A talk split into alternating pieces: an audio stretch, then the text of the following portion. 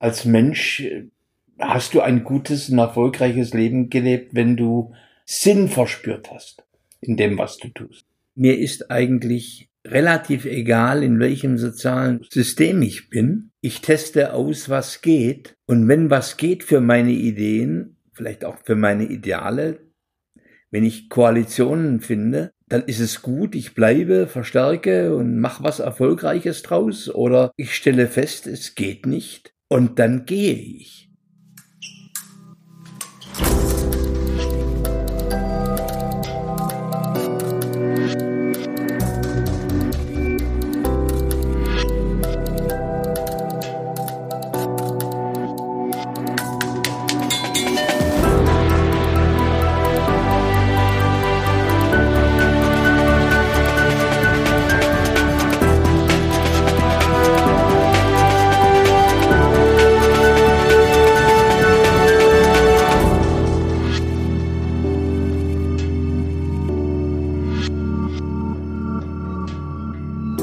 Herzlich willkommen zu unserer Durchfechter-Episode Nummer 15. Heute hören wir den Manager und Politiker Thomas Sattelberger. Denken gegen den Strich, der Mut zur befreienden Tat, dafür einstehen, woran man glaubt, das sind Werte, die Sattelberger am Herzen liegen. In seiner Jugend war er politischer Rebell, dann über viele Jahre ein erfolgreicher Manager. Mittlerweile sitzt er als Parlamentarier im Deutschen Bundestag. Über die Jahre blieb Sattelberger seinen eigenen Prinzipien stets treu. Zu seiner Zeit als Spitzenmanager engagierte sich Sattelberger für mehr Frauenrechte, für mehr Vielfalt und Offenheit in deutschen Unternehmen. Auch heute möchte er Wirtschaft und Gesellschaft zu sinnvollen Veränderungen antreiben. Mein Name ist Timo Dien und ich wünsche euch jetzt viel Spaß mit Thomas Sattelberger und der neuesten Episode des Durchfechter.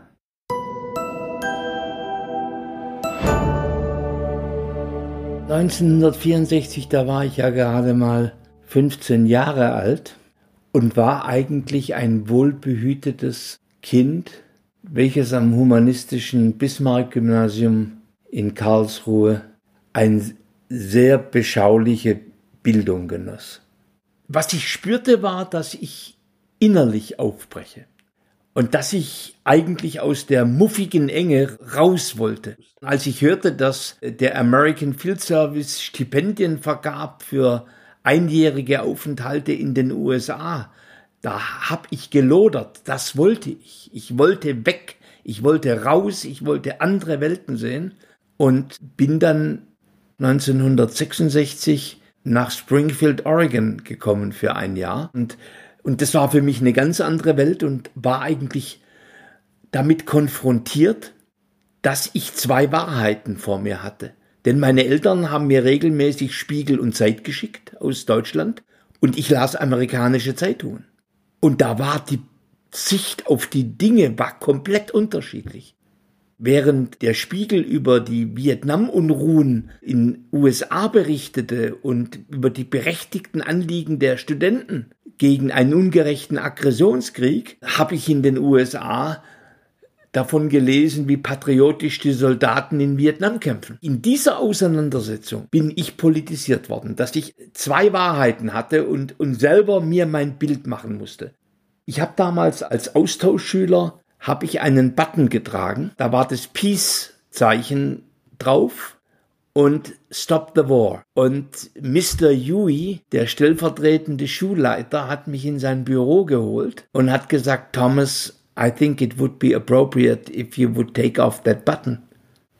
Ja, ich, ich glaube, ich habe geschluckt und, und war doch ein, so, eine, so eine gute Sekunde oder zwei Sekunden hilflos und suchend, was ich denn jetzt dann da mit dieser Situation mache, ob ich einknicke oder ob ich schlicht und einfach sage, ich mache das nicht und habe mich dann irgendwo gefasst und, und sortiert und habe in meiner Erinnerung mit einer lauten und klaren Stimme gesagt, nein, es ist nicht richtig und nicht wahr und habe den Button nicht abgelegt. Also es ist, das sind dann schon so kleine Erweckungserlebnisse, an denen du lernst oder zeigst, wo du stehst. Punkt. Da habe ich dann auch gemerkt, wie ich Position bezogen habe. Äh, wie ich in dieser Auseinandersetzung, die ich eigentlich nur medial spürte, wie ich da Position bezogen habe. Und ich bin dann auch an die University of Oregon. Ich, ich war dann auch öfters in so einer Kommune und habe mit Leuten diskutiert, die natürlich auch ne, nochmal einen ganz anderen Lebensstil hatten. Also nicht nur die Frage politisch, die, die Auseinandersetzung, sondern eigentlich auch, kann man anders leben? Das hat mich gegoren. Und ich kam zurück. Ich bin mit dem Zug in Stuttgart eingetroffen und meine Eltern standen da. Ich habe sie auch gesehen und ich bin raus und meine Mutter lief mir entgegen und das erste, was sie sagte, war: Du bist nicht mehr der Thomas, den ich weggeschickt habe. Und und dann habe ich begonnen, mich richtig auch politisch praktisch zu politisieren und versuche meiner Eltern oder auch der Lehrer mich da einzufangen, das ging nicht mehr.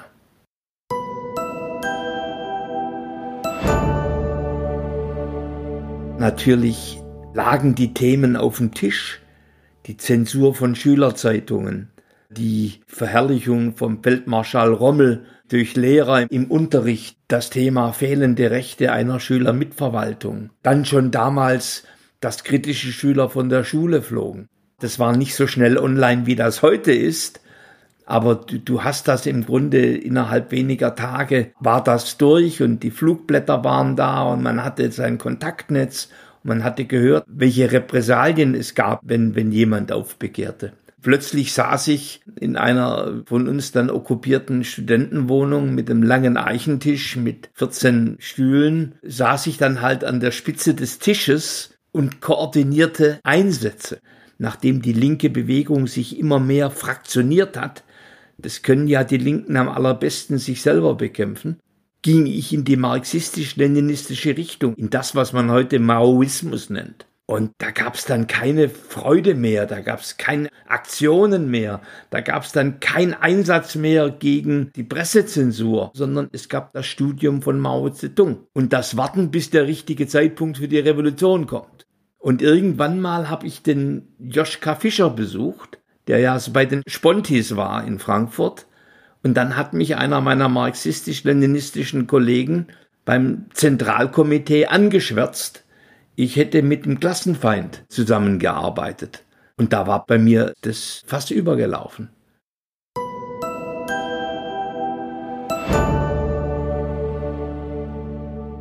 Diese Frage des Grenzgängers, der eigentlich dann beginnt, dauerhaft die Grenze jeden Tag zu überschreiten.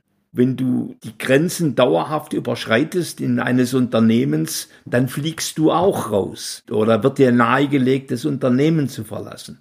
Und dann bist du da nicht mehr zu Hause, wo du früher gewesen bist. So ging mir das äh, in, in der Politik und da tun sich ja die Systeme eigentlich nicht groß unterscheiden. Ich habe dann eigentlich fast wie in einem Rettungsanker, las ich in der Zeitung dass Daimler-Benz ein duales Studium anbietet für Abiturienten. Und dann wurde eine Stelle im Bildungsbereich offen am Schluss unseres Studiums und ich habe mich da ja wirklich auf den Hosenboden gesetzt. Ich habe als Bester abgeschlossen und, und dann habe ich diese Stelle bekommen und selber Bildungsarbeit gemacht, zuerst für Nachwuchskräfte und Auszubildende und später dann in der Weiterbildung auch für Führungskräfte. Und das waren tolle Zeiten. Das war eigentlich das Lernen, wie man soziale Realitäten gestaltet. Das war ja die Ära der Gruppendynamik, der Sensitivitätstrainings, der wissenschaftlichen Unterlegung von Kommunikation und, und Konfliktlösung und Kooperation, von Selbsterfahrung, von T-Labs. Da war im Grunde der Bildungsbereich der damaligen Daimler-Benz AG einer der fortschrittlichsten in der Republik und hat jungen wie älteren Akteuren fast jede Freiheit gegeben.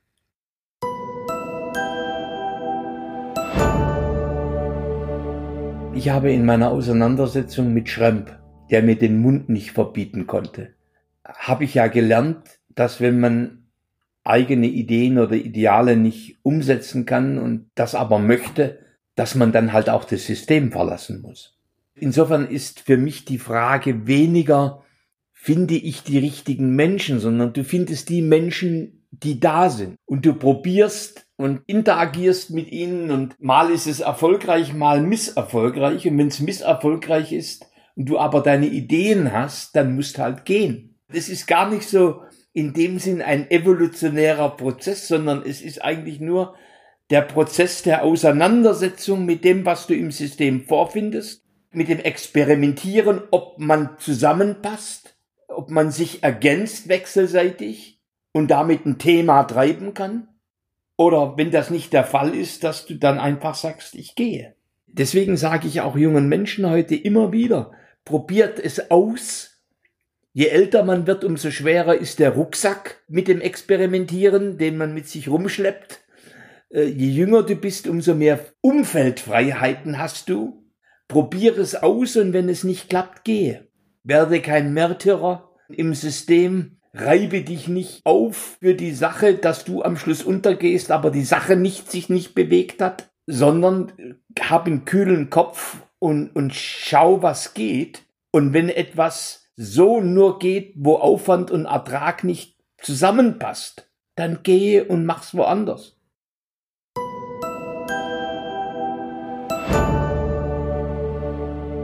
Das, was ich bei Telekom als Diversity gemacht habe, das hat schon 1996 bei Lufthansa angefangen. Elf Jahre vorher. Und schon bei der Conti in Hannover habe ich 2004 Orientierungswerte für Frauen in, in, Führungspositionen in den Werken und Entwicklungszentren gesetzt. Bei meinen Themen bin ich ein, ein extremer Langläufer. Da kann es sein, dass ein Thema zehn Jahre vergraben ist, aber wichtig ist und dann kommt ein richtiger Zeitpunkt und ich setze um. Diese Frage der Talententfaltung, was im Kern heißt, Menschen haben ihre Chancen, ihre Potenziale zu entfalten und zu entwickeln. Das hat mich im Kern schon als 16-jähriger Junge beschäftigt. Und natürlich ist das Thema der Potenzialentfaltung von Frauen ein grelles Beispiel, wie das in Organisationen über Jahrzehnte behindert worden. Aber im Kern bin ich jemand, der von dem Thema Diversity of Mind herkommt. Der Meinungen vieler, die ihr Recht haben, sie auf den Tisch zu legen. Aber Voraussetzung ist ja im Grunde, dass die vielen am Tisch sind. Wenn die es gar nicht an den Tisch dürfen, dann brauchst du über das Thema Meinung gar nicht reden. Dann hast du es im Grunde automatisch beschränkt. Für mich war das Thema Frauenförderung der Hebel, um viele an den Tisch zu bringen, unter anderem die Frauen. Und das Thema Frauenquote, das hat sich angedeutet, ja nicht die Quote, sondern das Diversity Management 1996. Die Quote hat sich angedeutet 2004, 2005 bei Conti und ich habe sie umgesetzt 2010 bei Telekom.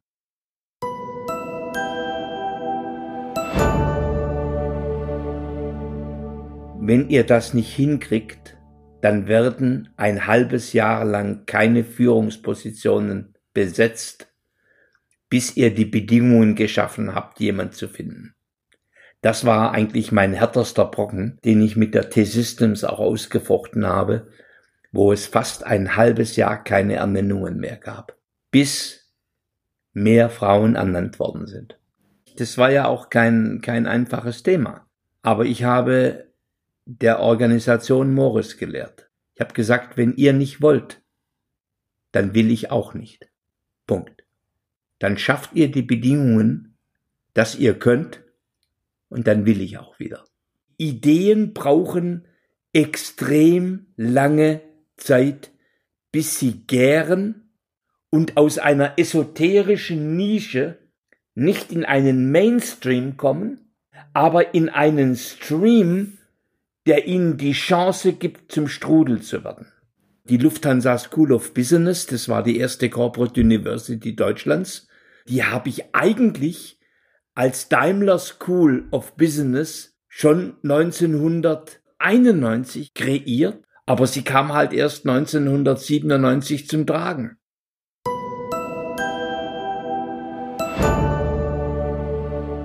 Das Überwintern von Ideen hat auch mit der Fähigkeit zu tun, zu miniaturisieren. Das heißt, aus einem großen Ozeandampfer, was ja große Ideen und Ideale häufig sind, ein kleines Ruderboot zu machen und zu wissen, die Logiken sind die gleichen in der Miniatur, aber die Miniatur überlebt eher, Kostensenkungsprogramme und Effizienzinitiativen, da überleben die Miniaturen eher als die Ozeandampfer. Aber wenn die Zeit dann wieder reif ist, kann aus der Miniatur wieder was Großes werden.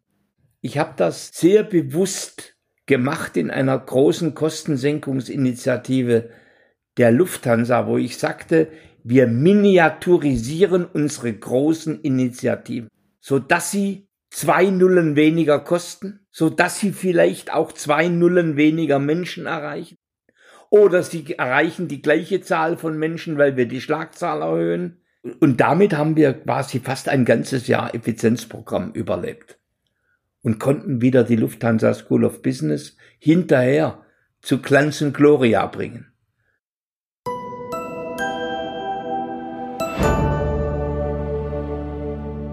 Ich hatte auch eine starke Mutter, die mit meinem Vater gekämpft hat, dass sie trotz der Geburt meines Bruders, meines jüngeren Bruders, dann, nachdem der vier, fünf Jahre alt war, wieder in den Schuldienst zurückkehren kann. Damals mussten ja noch Ehemänner zustimmen, wenn die Ehefrauen in den Beruf wollten. So, das war ein harter Kampf, den hat meine Mutter gewonnen. Insofern habe ich da durchaus auch eigene persönliche Erfahrungen zu dem Thema gehabt, die mich beflügelt haben. Aber im Kern ist es die Frage, neben der persönlichen Erfahrung, die tiefschürfende geistige Erkenntnis, dass viele am Tisch sitzen müssen und dass aus der Vielseitigkeit der Perspektive ein soziales System die richtigen Lösungen entwickelt. Zum Zweiten habe ich festgestellt, dass ich noch viel Kraft und Energie habe und gestalten könnte. Und zum Dritten habe ich einen dicken Hals gehabt über das, was ich in dieser Republik erlebt habe und gesehen habe und was an Gutem oder Schlechtem umgesetzt wird. Vor allem Schlechtem. Die Freien Demokraten waren in Sanierungsfall und da war ich allemal immer gut oder in einem Prozess des Nicht-Mehrs und noch nicht und dann habe ich dem Christian Lindner geschrieben, ich will sie unterstützen und es war vor den Wahlen in Hamburg und Bremen, als wir noch wirklich ein Sanierungsfall gewesen sind. Und 20 Minuten später schrieb er zurück, da freue ich mich sehr, Herr Sattelberger. Dann habe ich mich entschieden, dass ich für den Bundestag kandidiere. Das haben alle für verrückt erklärt, haben gedacht, sie könnten mir Platz 17 auf der Liste zuweisen, so dass ich sozusagen zwar kandidiere, aber keine Chance habe. Ich habe immer gesagt, ich kandidiere auf Platz 5. Platz 5 ist der, den wir kriegen, wenn wir 5% kriegen. Platz 1 nicht, denn da gibt's andere, die Verdienste haben. Aber ich will sozusagen an der Grenze stehen. Ich habe einen, glaube ich, einen aufopferungsvollen und kreativen Wahlkampf gemacht, innerparteilich, damit die sehen, erstens, ich kann was, zweitens, ich kann Wahlkampf, drittens, ich setze mich ein. Und dann bin ich exakt auf Listenplatz 5 gewählt worden. Es ist im Grunde Transformation angesagt. So wie eine Lufthansa sich an Herz und Niere und Gliedern reformieren musste, so wie eine Telekom sich sanieren musste, und zwar jetzt eben nicht nur betriebswirtschaftlich, sondern auch kulturpolitisch, so ist auch dieses Land wieder vor der Herausforderung, sich zu transformieren. Und das ist nichts, was mich auch nur irgendwie schreckt. Ich glaube, das wird nicht einfach, das wird schmerzvoll, das geht an Besitzstände ran, das geht an alte Dogmen ran, da wirst du wieder beschimpft und bespuckt, aber ich bin das alles gewohnt. Das ist Transformation, die nötig ist, damit wir als Land und die Menschen in diesem Land die nächste Stufe unserer Evolution gut erreichen. Das wird kein Ideal werden, sondern es wird im Grunde ganz pragmatisch die nächste Stufe unserer Evolution sein. Wie gehen wir damit um? dass wir eine starke Digitalökonomie brauchen, wo wir miserabel aufgestellt sind. Wie gehen wir damit um, dass wir eine Rentenpolitik haben, die im Grunde das Land ausplündert und keine kreativen Wege entwickelt? Wie gehen wir damit um, dass wir eine Bildungspolitik haben, die heute noch im Grunde Menschen zu abgerichteten Dressurtierchen erzieht, die eigentlich nur dann kreativ und couragiert sein wollen, wenn die Welt das alle schon die Betten ausgerichtet hat, dass man das auch sein kann und, und die Wolldecken. All das sind Themen, die wir anpacken müssen und die an unsere Identität gehen, an unsere altes Selbstverständnis gehen, äh, an unsere Regelwerke, an unsere Routinen und dieses Land wird sich auf den Weg machen müssen Und da will ich dann mithelfen.